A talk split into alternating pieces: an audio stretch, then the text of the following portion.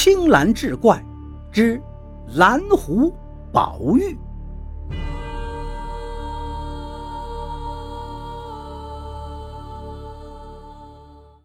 话说清光绪年间的一天，菜市口贴出告示，于即日午时三刻斩首一名草菅人命的罪犯。刑场四周站满了围观的人群，人们叽叽喳喳议论着什么。刑场正中，一个右臂环抱着鬼头刀的刽子手挺胸叠肚地站立着，他的身前跪着一名囚犯。不远处，办公桌后端坐着行刑的监斩官。只待时辰一到，监斩官便会掷出火签，刽子手便会手起刀落，囚犯便会人头落地。围观的人群等待着。等待着刀闪头落那最刺激的一瞬间，刽子手等待着火签掷下，以满足自己挥刀杀人的快感。监斩官等候着，等待五十三刻最后一声炮响。偌大的刑场上，此刻却是出奇的寂静，寂静的令人心中发怵。那囚犯虽然跪着，却并没有一般死刑犯那样被吓得魂不附体。而是昂首向天，一副含冤受屈、无处申诉却又问心无愧的坦然模样。午时三刻已到，催魂炮震耳欲聋。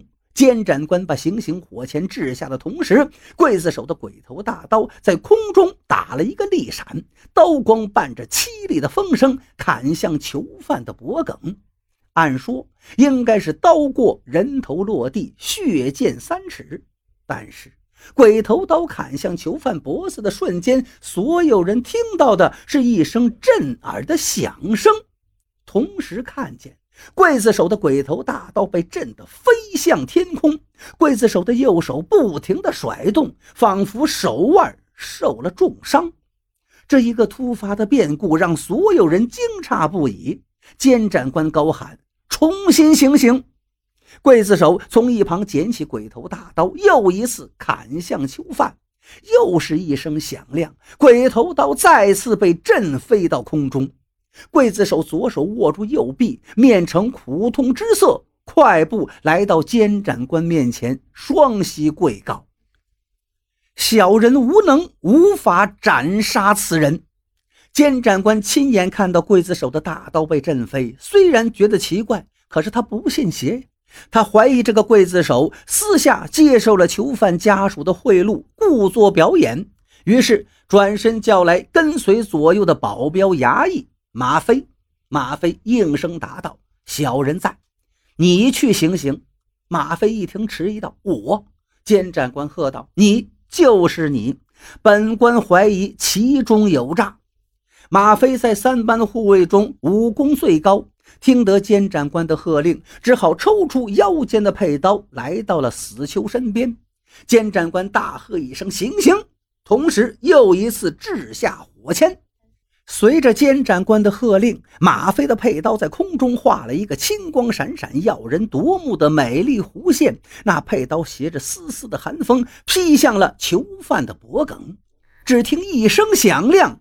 武功高强的马飞的佩刀也飞向了空中，马飞的右臂被震的是疼痛难忍，他顾不得捡起地上的宝刀，疾步走到监斩官跟前，双膝跪倒，禀告大人：小人无能，也未能斩杀此犯。监斩官亲眼所见，马飞的佩刀也被震飞，不禁是大惊失色，即命师爷速速行文，将此怪异上报，请令定夺。快马疾驰，呈文迅速报到了李中堂那里。李中堂一向不信邪，随即发下军旨，速从龙卫军火枪营抽调五名火枪手前去行刑。李中堂面现冷笑，口中喃喃道。你纵然是有气功，纵然能够不怕刀枪，我看你能否挡得住这洋枪？五名火枪手奉命来到刑场，日头已经偏西，囚犯已成萎顿之态。火枪手请准监斩官五枪齐发，五支火苗喷出枪管，散弹如疾风暴雨般射向囚犯。却只听得叮叮当当一阵乱响。囚犯从半昏睡中被枪声惊醒过来，瞪着两只大眼睛，愣愣地看着几个不知所措的枪手。